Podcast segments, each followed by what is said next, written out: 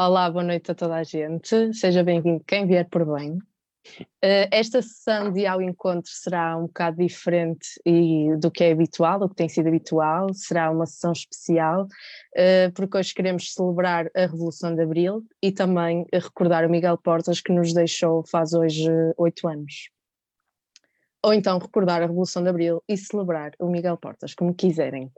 Uh, sabemos um momento particularmente difícil que estamos todos a ultrapassar. O, o Bloco de Esquerda tem estado em todas as frentes um, ehm, a bater-se uh, contra a crise uh, do Covid, para que ninguém fique para trás nesta altura tão delicada. E é por isso mesmo que achamos tão importante celebrar esta data, não deixar passar em branco, porque ela não é para nós uma simples efeméride protocolar, ela é a política de todos os dias. E o Miguel Portas é também a política de todos os dias, por tudo aquilo que nos deixou, uh, nas suas palavras, nos seus escritos, uh, na sua forma tão própria de ir ao encontro, de fazer pontes. Uh, tudo isto é a política de todos os dias e é, se quisermos, a busca pela justiça de todos os dias. e por isso não esqueçamos mas também, e de forma acho que justa e legítima, celebremos. Uh, estou a ser uma anfitriã porque ainda não apresentei aqui os nossos convidados. Estas coisas são mais fáceis entre amigos. uh, temos aqui dois artistas uh, que acho que dispensam apresentações, mas eu vou apresentar na mesma. o Lucas Gel, com o violão na mão, é cantor, compositor uh, e, antes de tudo, poeta, carioca, do Rio de Janeiro. Uh, é um brasileiro a viver no Porto há quase oito anos e é tão portuense, acho eu, que tem já os tics, as expressões e as pequenas grandes revoltas, mas é ao mesmo tempo tão carioca eh, que nos trouxe o Brasil de tantas formas diferentes e foi um dos responsáveis por se criar uh, um verdadeiro movimento brasileiro no Porto, acho que podemos dizer isso, uh, de samba, de festa, de cultura brasileira na cidade. Lançou no ano passado o livro Fui ao Inferno e Lembrei-me de Ti, e também o, o último álbum, Conversa de Fila, que tem tanto de Porto quanto de Rio, e tem tanto de uh, fantasia de quanto de realidade e tanto de passado quanto de futuro. Uh, ao lado deles está o Pedro Lamares, outra pessoa da poesia, já somos três aqui nesta conversa, uh, o da voz inconfundível, uh, que é ator, co-criador e apresentador do programa da RTP2 Nada Será Como Dante. Uh, foi mandatário da campanha do Bloco de Esquerda legislativa do ano passado no Porto. e nas certeiras palavras de Zé Soeiro, que eu, que eu passo a ler, fala para grandes audiências, nomeadamente através dos seus programas e recitais de grande escala, uh, mas faz também um trabalho de formiga nas escolas, em pequenas salas que se tornam espaços de grandes e emotivas conspirações, uh, em bibliotecas municipais por todo o território, muito para além dos circuitos centrais. Esse trabalho é um dos exemplos mais extraordinários e vivos que já testemunhei de democracia cultural, de inquietação pela palavra, serviço público descentralizado de educação transformadora através da arte e da poesia. Temos também connosco a Cláudia Braga, que generosamente está a fazer a interpretação para a língua gestual para que toda a gente possa assistir a esta sessão. E tudo isto, crítica, poesia, Luca, uh, atenção, justiça, Pedro, democracia, Cláudia, inclusão, tudo isto é Abril e tudo isto é Miguel uh, que faz falta, mas que estará aqui hoje connosco também, com as suas palavras, na voz do Pedro Lamares, uh, com a sua crítica no encontro, na poesia, na canção, uh, como tanto talvez um, a grosseria de passar muito depressa pela biografia do Miguel Portas, que foi tão, tão cheia de, de coisas tão diversas, uh, mas para quem não saiba, uh, o Miguel Portas uh, foi jornalista e foi um dirigente do Bloco de Esquerda, um dos seus fundadores, aliás. Uh, iniciou a sua vida política, e isto eu acho bastante interessante, e não, não é todos os dias que sabemos estas coisas, uh, que ele iniciou a vida política como dirigente do Movimento Associativo de Estudantes do Ensino Secundário de Lisboa, que lhe valeu ser detido pela PIDE apenas aos 15 anos. Foi fundador da Política 21, que juntamente com o PSR e o UDP deu origem ao Bloco de Esquerda. Uh, foi eleito eurodeputado, entre outra, outras coisas, em 2004 e reeleito em 2009. Uh, uh, mas infelizmente faleceu em 2012 com apenas 53 anos. Uh, muito dele continua aqui. Uma forma de fazer política altamente particular, como era também já agora a de João Semedo, muito próxima, feita de, sempre de pontes e de encontros, Uh, e deixou-nos também muitos textos, uh, coligidos inicialmente no livro o, E o Resto é Paisagem, prefaciado pelo Eduardo Prado Coelho, e mais recentemente, uh, com textos já até 2011, no livro A Nossa Europa, que foi já agora, hoje disponibilizado no, no site do esquerda.net, para quem quiser descarregar e ler os textos. o cartaz deste evento prometia uma conversa, debate com uma moderadora, mas será tudo ao contrário disso, acho eu. O evento não terá nenhum dos dois, será uma desconversa sem moderação, se pudermos dizer assim, e será feita de música e de poesia, como também pode ser, e será como tiver de ser.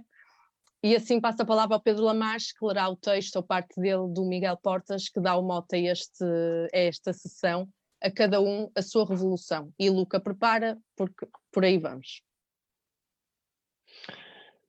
Muito bem. Olá, boa viagem. Vamos então ao testemunho de Miguel, escrito em abril de 99, sobre a Revolução. A cada um a sua revolução. A minha iniciou-se ainda no tempo da outra senhora, uma expressão que caiu em desuso, e colidiu com outra, obrigatória pela lei da vida, a da passagem à adolescência. A minha revolução tinha, por isso, razões de urgência inusitada. No meu país, os estudantes do ensino secundário estavam separados entre liceus e escolas técnicas. Os primeiros chegariam às universidades, os segundos ficar-se-iam por um ofício qualificado. Não viria daí mal ao mundo se tal representasse uma escolha. Acontece que era um destino. Filho de operário, operário serás. Filho de rico, garantia de doutor.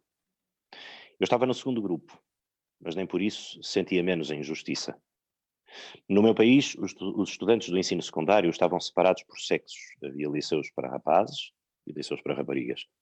Alguns tinham mesmo muretas de separação, seguramente para estimular a imaginação. Elas estavam obrigadas a usar bata, a bata das escolas delas. Nós não, que éramos candidatos a homens. No meu país, as universidades já eram mistas, elas eram bem menos do que eles, mas sentavam-se, por ordem alfabética, nas primeiras filas do anfiteatro. Eles, também por ordem alfabética, ocupavam o restante. Assim, era fácil marcar faltas. Os alunos não tinham nome. Na realidade, tinham números. No meu país havia, como em qualquer outro, bons e maus professores, mas com exceções, aquilo não era ensino, eram exames de memória. Um colega não perguntava ao outro, já estudaste aquilo? Eh, Invictava-o com, já decoraste. No meu país, os nossos pais estavam condenados a entenderem-se sempre e para sempre. Casavam pela igreja, não tinham direito a divórcio. Há quem diga que o hábito faz o monge, mas a máxima nem sempre se aplica. Esta obrigatoriedade sobrava para muitos filhos, principalmente sobrava para muitas filhas. O papel da igreja era omnipresente. Quem não fosse à missa era olhado de soslaio, mas nem isso evitava as crises de fé que geravam hecatombes familiares ou vice-versa. Naquele tempo havia filhos e meios filhos. Não havia apenas filhos. Eu tinha uma meia-irmã, adivinha lá o que isso seja. Durante anos não pôde visitar parte da família alargada, culpada por ter nascido à margem da lei que os homens atribuíam a Cristo. E depois, no meu país, havia ainda o espectro de uma condenação antecipada, a guerra. Mais cedo ou mais tarde, iríamos lá bater com os costados. Em nome da pátria e da nossa missão civilizadora, no mundo dos cafres, assim era legítimo classificar os africanos. Ah, e havia a política. Lembro-me de ver o Marcelo Caetano na televisão. A emissão chamava-se Conversas em Família. O patriarca falava e a plateia escutava. Parece que esta forma de comunicação foi então uma novidade absoluta no pacato mundo dos lusitanos, uma modernice. Adivinhem como seria antes. A revolução, portanto, nada menos do que a revolução. A revolução começa por ser uma construção contra a realidade, um mundo como o que os primeiros cristãos escavaram para se protegerem das forças do Império Romano. No mundo onde me envolvi, os rapazes e as raparigas eram iguais. Não aprendíamos o que a escola nos dava, mas exatamente o que ela nos escondia. Outras leituras, outras músicas, outra conversa. Com maior ou menor tolerância das famílias, outra vida também. Conquistávamos o tempo. Tempo para reuniões, agitações ou manifestações relâmpago de alta adrenalina, mas também para acampamentos e namoros, tempo até para, à boleia, se conhecer Paris ou visitar a Meca das Liberdades, Amsterdão. No fundo, tempo para se confirmar como Portugal ficava mesmo muito longe do mundo. Do mundo e do nosso mundo. Depois, a revolução é a própria revolução. Quando a nossa contra-realidade emerge como realidade. Há imagens que ficam para uma vida. A minha é de um velho contínuo do Liceu Passos Manuel, homem corajoso, que nunca denunciara as ações de agitação que a miúde se faziam. Foi ele quem, no dia 26 de abril, se colocou na frente dos estudantes, e no nacional saindo da sua boca antes da invasão das instalações do Secretariado para a Juventude, antiga mocidade portuguesa, no Liceu. Esperara uma vida inteira por aquele gesto, e era comunista. Lembro-me também da noite em que ficou claro que havíamos perdido, da preocupação dos rostos, no desespero de alguns, porque não era assim que estava escrito. E recordo-me também do alívio com que eu vi Melo Antunes nessa noite. Perdera-se, mas não se perdia tudo. Perdemos? Uma revolução incompleta é uma revolução falhada? Talvez a história venha a dizer-nos que sim, ou talvez esta nem seja uma boa pergunta. Com ou sem revolução, estaríamos hoje onde estamos, como diz Saramago? Mas como é possível não se ter superado ainda na cultura da esquerda a submissão stalinista aos resultados como critério de verdade? Como é possível continuar a desvalorizar o modo, neste caso a revolução, face às finalidades? No limite, a revolução é atitude. Atitude de vida. O que ela, quando ocorre, tem de extraordinário, de único, de insubstituível, é que marca quantos, quantos com ela se travam de razões.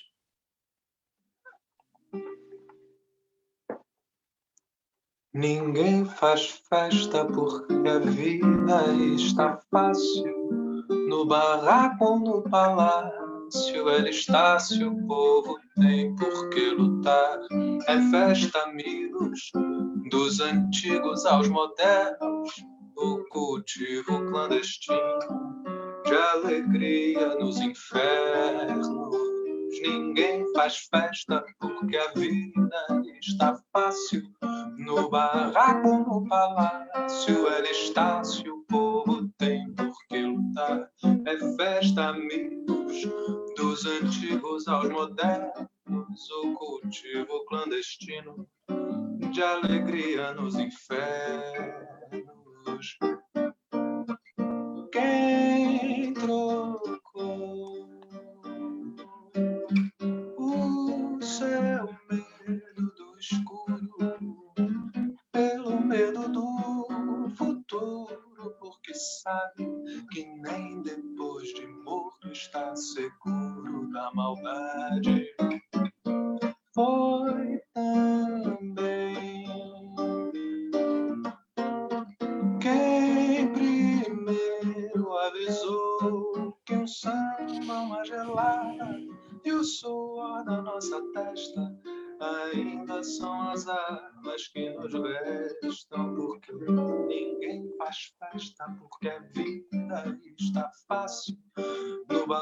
No palácio, ela está se o povo tem por que lutar. É festa, amigos, dos antigos aos modernos, o cultivo clandestino de alegria nos infernos. Quem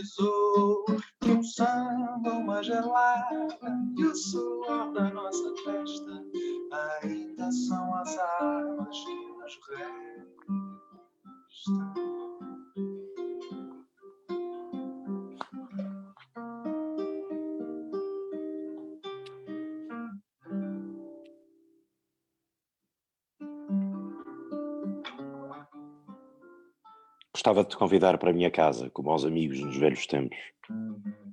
Abria uma garrafa de vinho e contava-te quando era pequeno.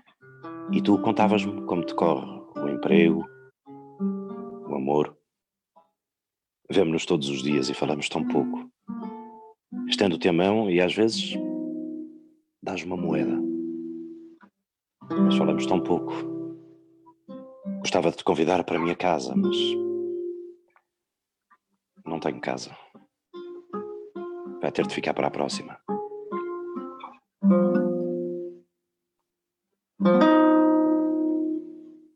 Fechou o livreiro, fechou a quitanda e o florista. A cidade vai virar só hotel para turista. Fechou a taverna, a confeitaria o alfarrabista. A cidade vai virar só hotel para turista. Eu estou muito feliz que a cidade está mudando. Tudo vai se transformando num imenso grande hotel. Lá no bairro, depois que abriram a comporta, já bateram em minha porta. E eu assinei o papel vou morar num hotel. Fechou o livreiro, fechou a quitanda e o florista. A cidade vai virar só hotel para turista. Fechou a taverna, a confeitaria o alfarrabista. A cidade vai virar só hotel para turista. Já me disseram que os que moram em hotéis têm direito a roupa lavada, cama arrumada e massagem nos pés. Não vejo a hora de sair do aluguel quando a minha casinha for promovida a hotel. Vai ser sopa no mel. Fechou o livreiro, fechou a quitanda e florista. A cidade vai virar só hotel para turista. Fechou a taverna, a confeitaria o alfarrabista. A cidade vai virar só hotel para turista.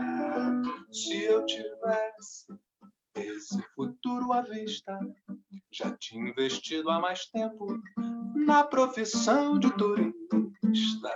Hoje os meus votos para o próximo Nobel vão para o ilustre indivíduo que inventou o hotel. Esse é bacharel, fechou o livreiro, fechou a quitanda e o florista.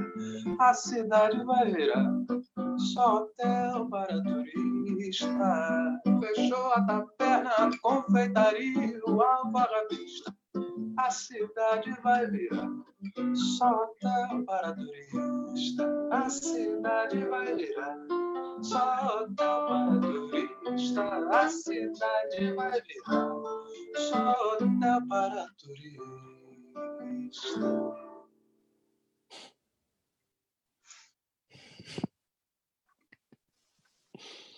Muito bem, obrigada. Luca e Pedro, desculpem, deixem-me só encontrar aqui. Estou de volta, muito obrigada.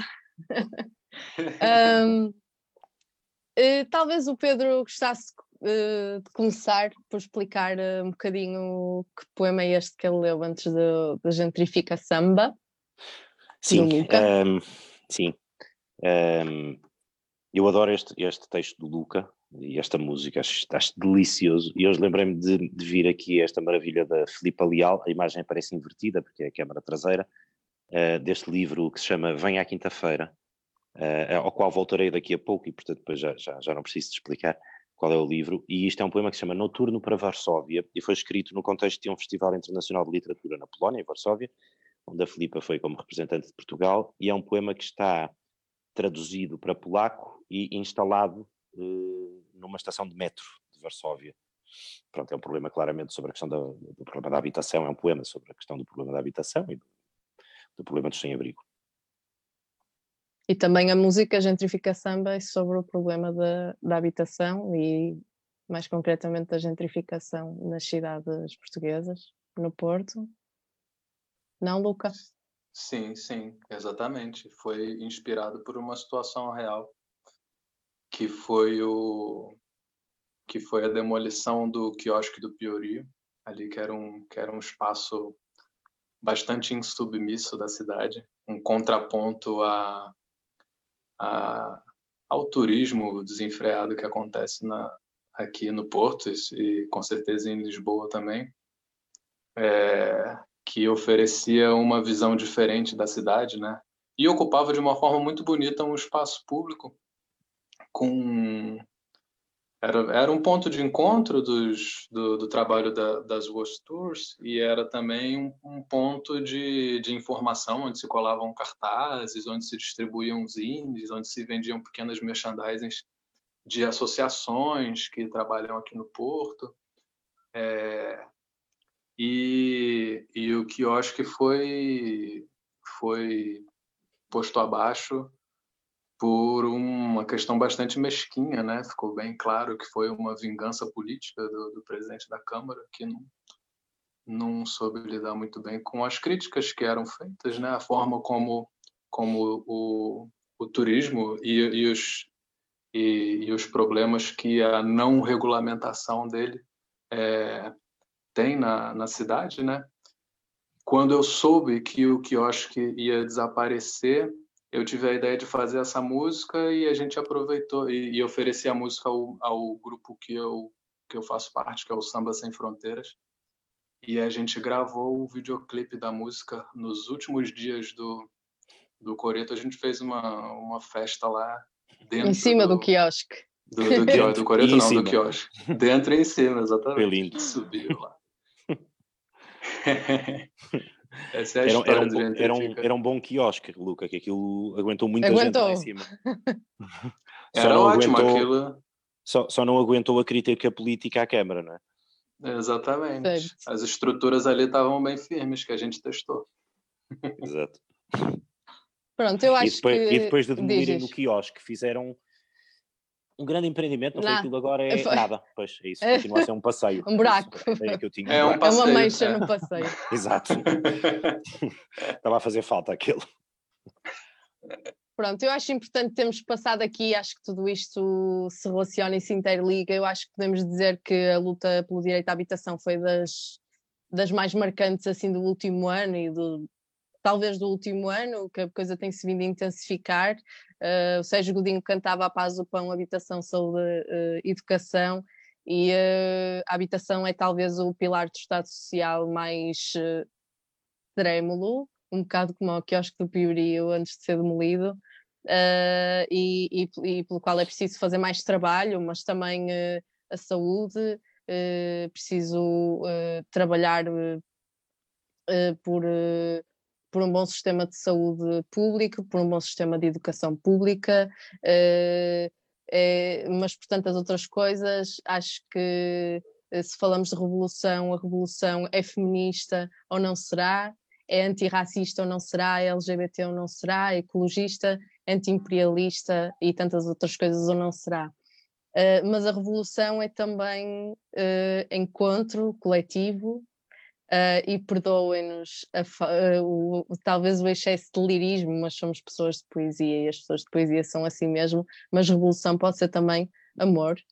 Uh, e por isso gostava de pedir ao Pedro para voltar às palavras do Miguel, desta vez sobre amor, e por aí vamos novamente com o Luca e com o Pedro. Muito bem. É, Vou-vos ler uns, uns, pequenos excertos de um texto delicioso do Miguel chamado O Amor é Inextricável. Inextricável. Eu não vou dizer o texto todo, mas vou dizer uma parte. E-mailei, e-mailei Joana, salva-me. Aceitei uma palestra sobre os sentidos do amor e não sei o que diga. Tinha feito a asneira e estava desesperado. E-mailou ela, Miguel, já tens idade para saber que o amor não tem qualquer sentido ela tinha razão, mas não era esta a ajuda de que eu precisava, muito menos de um passeio a livros antigos. Amor em forma de doutrina, revisão da matéria dada, não casam comigo. As variantes literárias também não, acabo sempre na pieguice. Sobrava-me um recurso e foi por esse que eu segui. Comprei a Ana e a Maria. Mergulhei na sabedoria popular e, finalmente, voltei a dar razão à Joana. O amor é inextricável. Para a Ana e a Maria, e estou a falar das revistas para que não se confunda, o amor é destino. Se você for do signo Leão, na semana entre 26 de março e 1 de abril, aproveite. A época é muito positiva e prática no que se refere a amor e sexo. O romantismo de uma ceia a dois ser-lhe-á insuficiente. O voo tem um único senão. Será preferível com um conhecimento já existente, pois a altura não favorece novos relacionamentos. E o amor é um acaso. Podemos estar a viver uma vida calma e monótona, mas no momento seguinte encontramos-nos a trocar olhares com alguém que nos faz sentir atrevidos. Tais instantes apanham-nos desprevenidos e podem mudar o curso das nossas vidas. Aliás, a atração sexual é frequentemente semelhante à loucura. Porquê? Porque duas pessoas racionais que mal se conhecem são capazes de se comprometerem para o próximo meio século. É verdade. Ele há gente para tudo. O amor é estúpido. Edna O'Brien, escritora de desconcertante lucidez, reconhece: Tenho tendência para me sentir atraída por homens altos, magros e bonitos, que são, todos, uns sacanas dissimulados. E fica sem se perceber se é porque os opostos se atraem ou pelo contrário. E o amor? É uma doença. Os apaixonados têm a sensação de se conhecerem há muitos anos e é comum pensar-se que o amor jamais terá fim de facto, não é normal. E deve ser por isso que, devido à sua intensidade, o nosso organismo só suporta viver em estado de paixão durante três meses. Até agora, relatei os casos porreiros. Acontece que o amor é complicado. Quem o jura é João Portugal, o Ricky Martins do meu bairro. O rapaz tem muita dialética. Diz que a felicidade depende do amor e que é extremamente feliz. Ama que se farta. E é aqui que as coisas se complicam. Para uma relação demorar muito tempo, tem de existir amor. Mas para ele, ou, mas ele, apesar de feliz, acha que o desgaste surge quando as pessoas estão todos os dias uma com a outra. Por isso, prefere uma boa fórmula para manter uma relação. Não ver a miúda três ou quatro dias por semana assim rende mais. Mas veem como é difícil. O amor é muito simples. E agora acrescento eu, da Regina Guimarães, o primeiro desejo dos amantes é serem velhos amantes e começarem assim o amor. Pelo fim.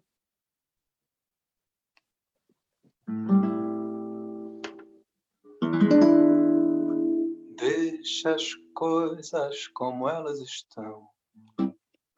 O dinheiro do gás debaixo do prato e a água do gato no canto da sala, onde ele prefere e a gente também. Chego a sexta no último trem e te trago tabaco, jornais e sabão. E eu que nunca te peço nada, só me faça um favor em retribuição. Quando eu morrer, não vá ao enterro, não acenda a vela. Só nós que sabemos da nossa novela e vamos estranhar a tua tristeza. Não fique de luto nem vai levar flores à sepultura. Ninguém mais conhece a nossa aventura. E alguém vai pedir uma satisfação. Deixa as coisas como elas estão.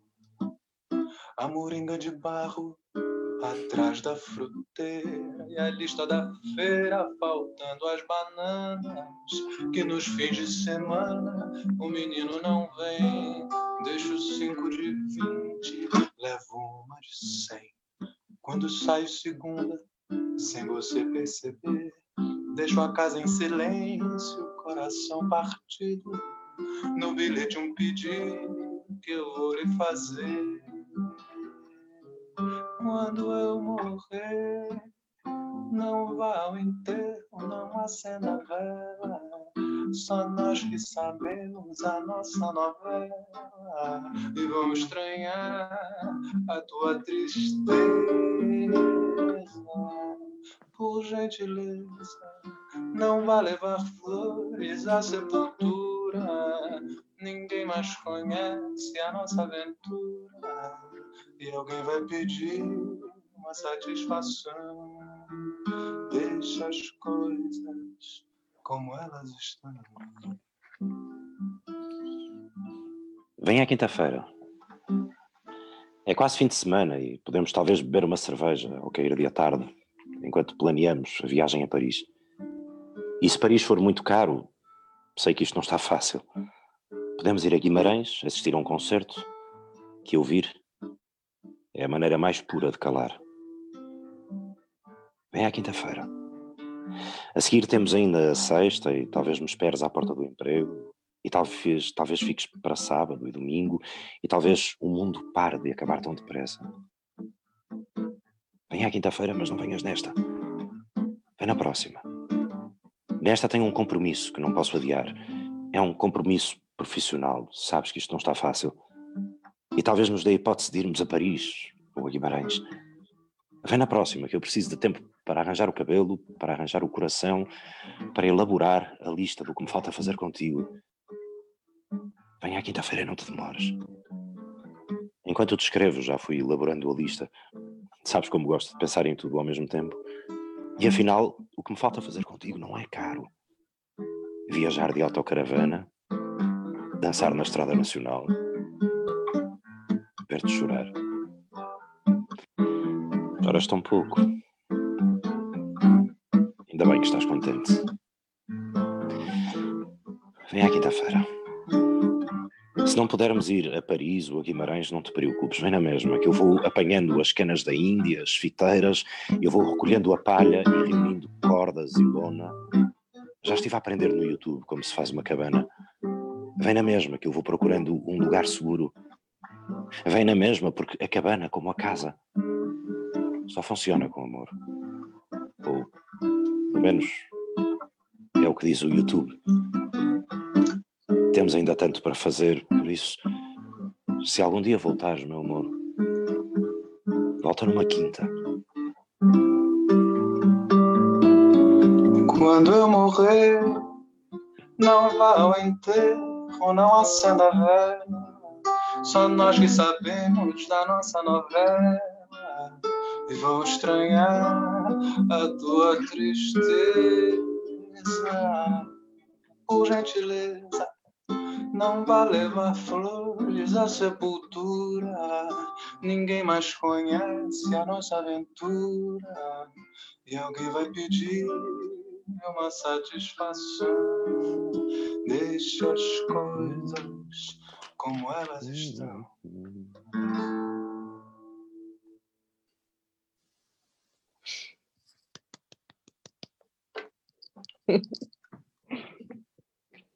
Está a correr bem isso, hein?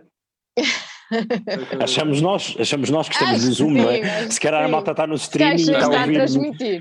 Tu ainda estás a Para tocar a tá. gentrificação neste momento, eu já estou no último texto do Miguel Portas, para quem está a ouvir. Esperemos que esteja a correr tudo bem, sim.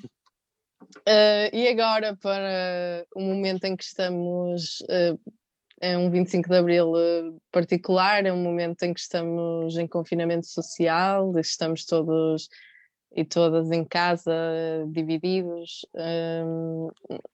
pensamos mais em, no que é que significa estar dentro, no interior, e também no passado, na infância ou no futuro, no que nos espera. Uh, o Sérgio Godinho cantava O que é que há de ser de nós, uh, e lembrei-me também de, de um verso do, do verso do Cesarini no, no poema Carta aos meus filhos sobre os fuzilamentos de Goia. Do Jorge meus- Sena. do Jorge de Sena, desculpa. Uh, não sei, meus filhos, como será o vosso. É possível, porque tudo é possível, que ele seja aquele que eu desejo para vós. Uh, e neste, acho que é um bocado neste embalo que o Pedro tem mais um convidado, ou dois, um às cavalitas do outro, e por isso. Uau! Que, que, bem, que bem jogado, Leonor. Essa o, a carta a meus filhos para esta, para esta carta de Vasco Gato. Eu vou-vos ler uns, uns excertos da Fera Oculta, que é um poema, acho que até se poderia dizer quase um poema-carta, de facto, que o Vasco escreveu para o Rodrigo, é quando ainda da, da gravidez da Inês, quando ainda estavam grávidos do, do Rodrigo, e chama-se Fera Oculta. Eu vou-vos ler alguns excertos desta espécie de guia, não diria tanto de navegação, mas quase um manual de instruções para o mundo que o, que o esperava cá fora.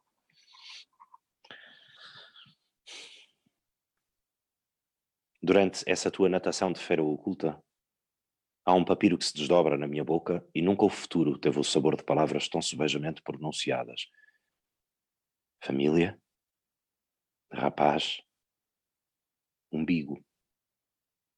Palavras com que se poderia redigir tão pouca coisa. Se não fosse a reinvenção da tua chegada, escrita no mundo como pedra preciosa que não é pedra. Antes, um modo inalienável de reluzir pelos braços fora. Sei que haverás de te deslocar timidamente por estas ruas e prédios que bocejam dos nomes que lhes deram e que contigo terão uma razão mais forte para conspirarem na longa malha inanimada em que se decidem os bichos a que chamamos homens e que tão pobremente os têm habitado, garanto-te.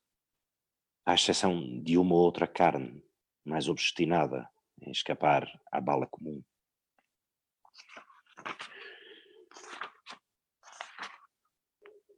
Gostaria, no entanto, de te receber num outro lugar. Não neste boi tombado que dá pelo nome de 21. Peso morto, arrastado pelos cornos apenas para que o não devassem as moscas.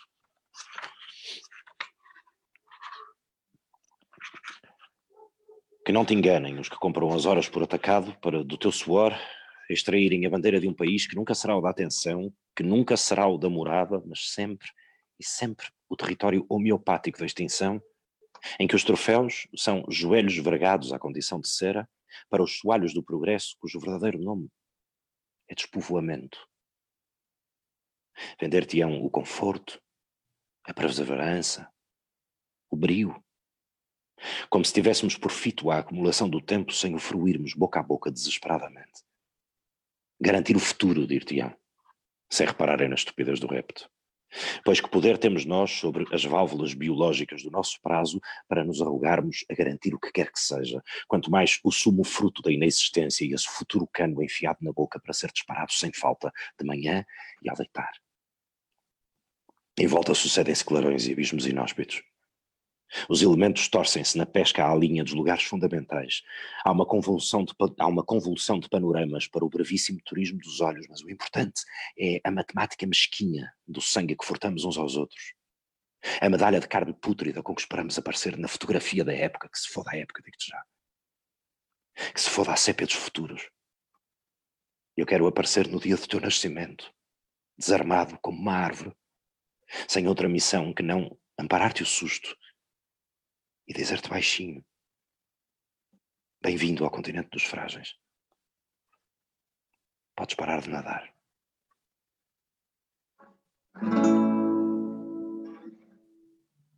Ai, como eu sinto saudade quando eu me recordo daquele nosso tempo em que passávamos as tardes assoprando cartucho de Super Nintendo Sendo piloto da NASA ou agente da CIA, eu perdia horas. Ficava dentro de casa enquanto fazia um belo dia lá fora. E nunca mais que eu ia embora. Como eu sinto saudade quando eu me recordo daquele nosso tempo em que passávamos as tardes assoprando cartucho de Super Nintendo. Sendo piloto da NASA ou agente da CIA, eu perdia horas ficava dentro de casa enquanto fazia um belo dia lá fora. E a minha mãe ainda chora quando lembra certos nomes como Zelda, Donkey Kong, Shoryuken e Fatality. E também da minha dieta ao sair a versão beta do novo Mortal Kombat. É só pipoca e chocolate, tantos dias sem dormir. Graças ao meu elixir de Red Bull com Coca-Cola. Que até hoje não se sabe como entrei pra faculdade, nem como sair da escola. Pensei nunca ter jogado bola. Eu já troquei tardes de praia por reprises do Jiraya, ou caçando Pokémon. Ao menos nisso eu era bom. Tantos domingos de pagode, eu no sofá tomando Todd, assistindo sem comum. Isso pra mim era comum. Ter bolinha de gude também nunca fez parte do comportamento, nem na fase de crescimento de quem passou a juventude jogando Mario Kart num apartamento. Sair de casa era um evento, é como eu sinto saudade quando eu daquele nosso tempo em que passávamos as tardes assoprando cartucho de Super Nintendo. Sendo da NASA ou agente da CIA, perdia horas. Ficava dentro de casa enquanto fazia um belo dia lá fora. E a minha mãe ainda chora quando lembra certos nomes como Zelda, Donkey Kong, Shoryuken e Fatality. Também na minha dieta, ao sair a versão beta do novo Mortal Kombat, é só pipoca e chocolate, tantos dias sem dormir, graças ao meu elixir de Red Bull com Coca-Cola. E até hoje não se sabe como entrei pra faculdade, nem como sair da escola, sem nunca ter jogado bola. Eu já troquei tarde de praia por reprises do Jiraya, ou caçando Pokémon. Ao menos nisso eu era bom. Tantos domingos de pagode, eu no sofá tomando Todd, assistindo Sailor Moon. Isso pra mim era comum. Ter bolinha de gude também nunca fez parte do comportamento, nem na fase de crescimento de quem passou a juventude jogando Mario Kart num apartamento. Ganhava até com mais lento.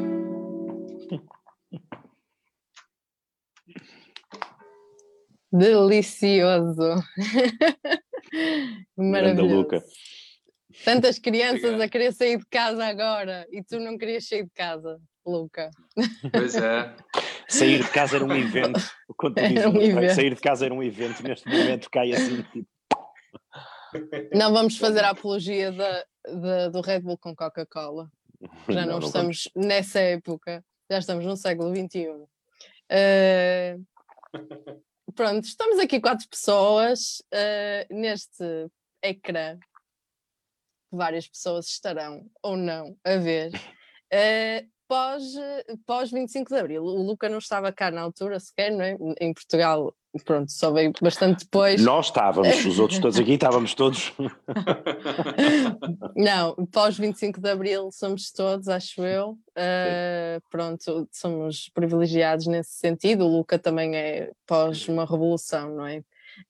Um, e lembrava uh, quando a Natália Correia uh, editou a antologia de poesia portuguesa erótica e satírica, uh, com ilustrações do, do surrealista Cruzeiro Seixas, e o livro foi apreendido pela PID, como tantos outros da Natália Correia, uh, e desse processo em tribunal e contra a censura uh, surgiu o texto A Defesa do Poeta. É também da Natália Correia a letra do Queixa das Almas Jovens Censuradas, cantada por José Mário Branco, que também nos deixou recentemente. Uh, e que nos deixou uma versão cantada deste, deste texto, uh, que o, o próprio Luca, no disco Para Zé Mário Branco, chamado mesmo disco Para Zé Mário Branco, que saiu no ano passado, tem uma versão desta mesma música. Então, deixo-vos com o, o Luca e o Pedro em dois poemas de Natália Correia.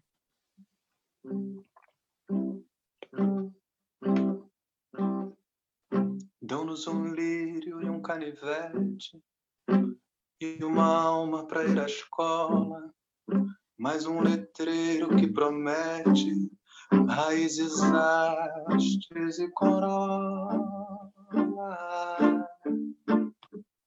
Dão-nos um mapa imaginário que tem a forma de uma cidade, mais um relógio e um calendário onde não vai a nossa idade. Dão-nos a honra de manequim para dar corda à nossa ausência. Dão-nos um prêmio de ser assim, sem pecado e sem inocência. Dão-nos um barco e um chapéu para tirarmos o retrato.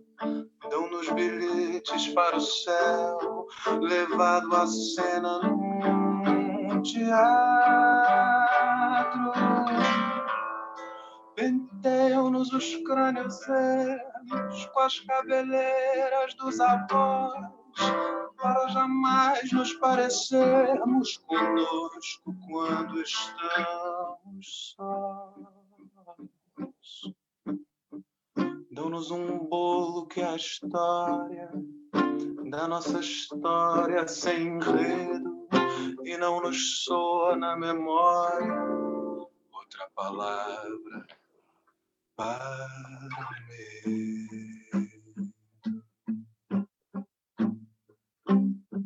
Senhores jurados, sou um poeta, um multipétalo uivo, um defeito e ando com uma camisa de vento, ao contrário do esqueleto. Sou um vestíbulo do impossível, um lápis de armazenado espanto e, por fim, com a paciência dos versos, espero viver dentro de mim. Sou, em código, o azul de todos, curtido couro de cicatrizes, uma avaria cantante na maquineta dos felizes. Senhores banqueiros, sois a cidade. O vosso infarto serei. Não há cidade sem o parque do sono que vos roubei. Senhores professores que pusestes a prémio minha rara edição de raptar-me em crianças que salvo do incêndio da vossa lição, senhores tiranos que do baralho de em pó verdes sois os reis, sou um poeta. Jogo maus dados. Ganho as paisagens que não vereis. Senhores heróis até aos dentes, puro exercício de ninguém minha cobardia é esperar-vos umas estrofes mais além. Senhores três, quatro, cinco, sete, que medo vos pôs por ordem.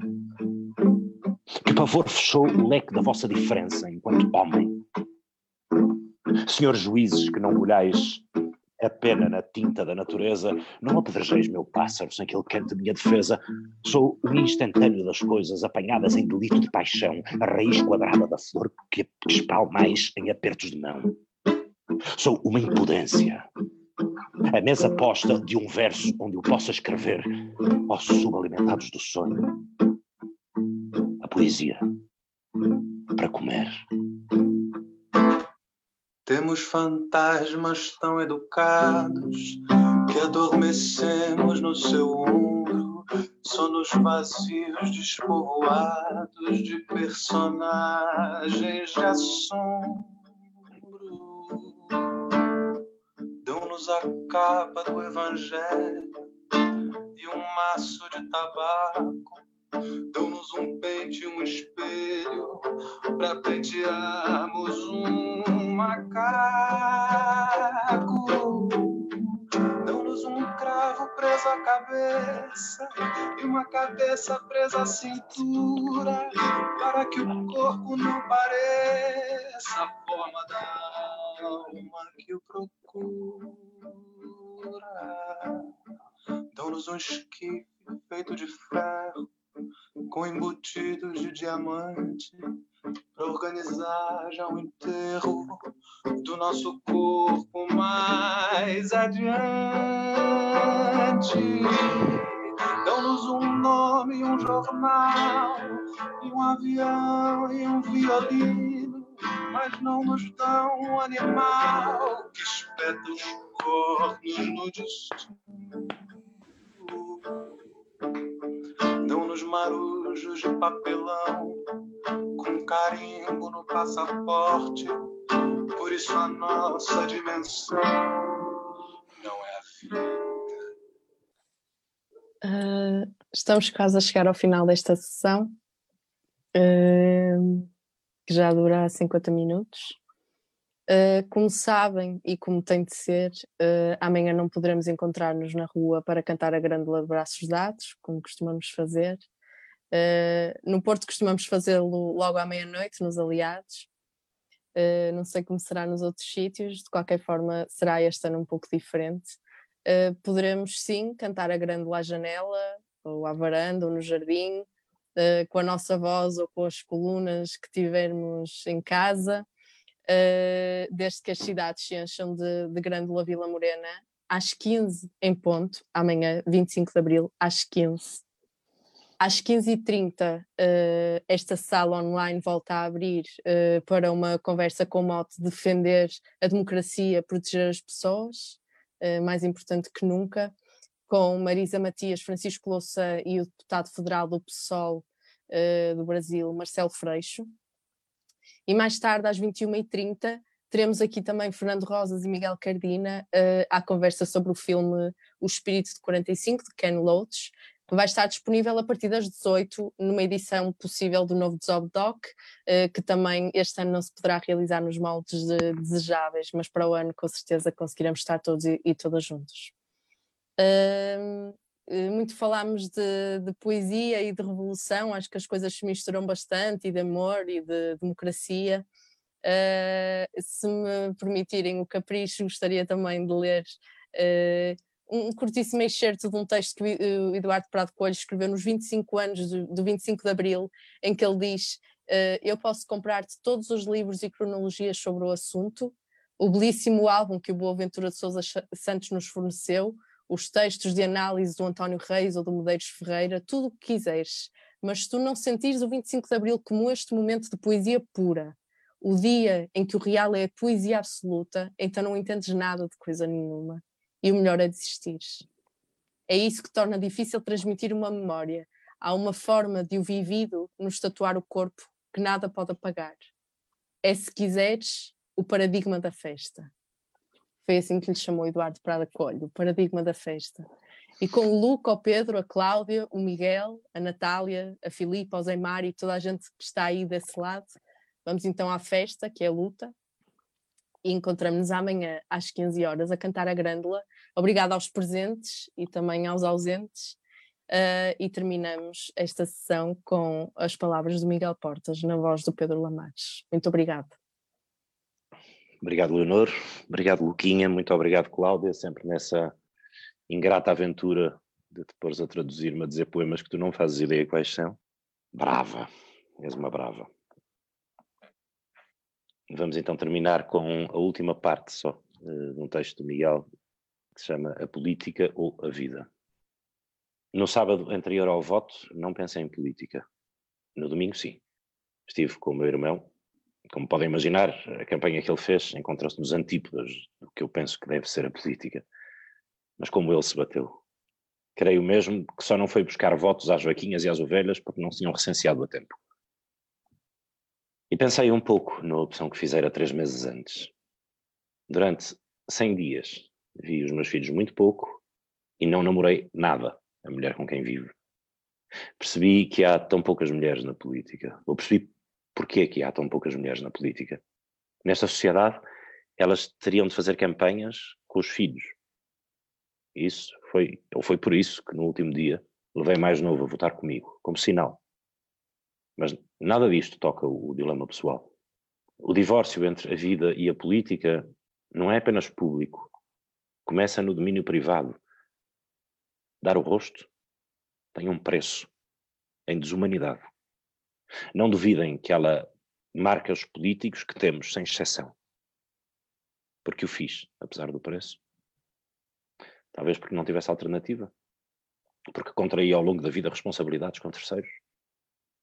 O dever é o mérito e o limite de matriz comunista em que me formei e que não renego. Mas isto não chega. As atitudes têm de servir para algo mais do que conquistar votos ou justificar passados. Têm de ajudar a inventar um futuro onde as pessoas possam crescer não em função do que têm, mas do que podem ser. Isso depende de vocês. Felizmente não depende de mim. Obrigada a todos e até à próxima. Obrigado. Um beijo. Bom 25. Bom 25, 25 de, abril. de abril. 25 de abril sempre, fascismo nunca mais. O portal esquerda.net aloja outros podcasts que te podem interessar. Leituras longas no podcast Alta Voz, notícias canábicas no podcast 4 e 20 e música portuguesa no podcast Os Cantos da Casa. Encontra todo este som em esquerda.net barra rádio e subscreve os nossos podcasts na tua aplicação favorita.